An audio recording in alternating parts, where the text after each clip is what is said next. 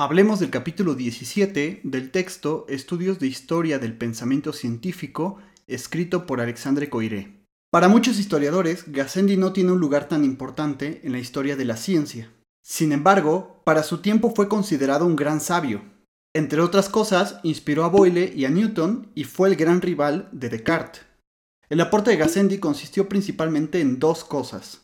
En primer lugar, recobrar la alianza de Platón y Demócrito, en segundo lugar, recuperar la ontología epicúrea y usarla contra Aristóteles. Con ello, le dio a la física moderna el complemento ontológico que necesitaba.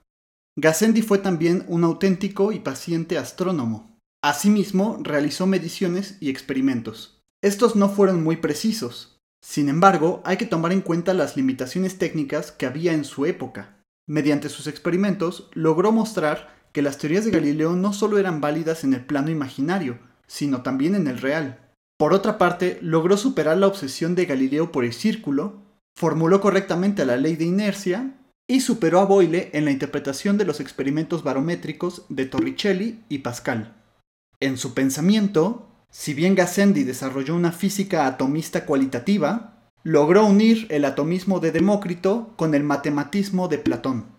Otros, como Basson y Berigard, también defendieron el atomismo, pero nadie lo defendió más que él. La unión que hizo fue importante porque produjo la posterior síntesis newtoniana de la física matemática. Asimismo, Gassendi logró anticipar la teoría corpuscular de Newton.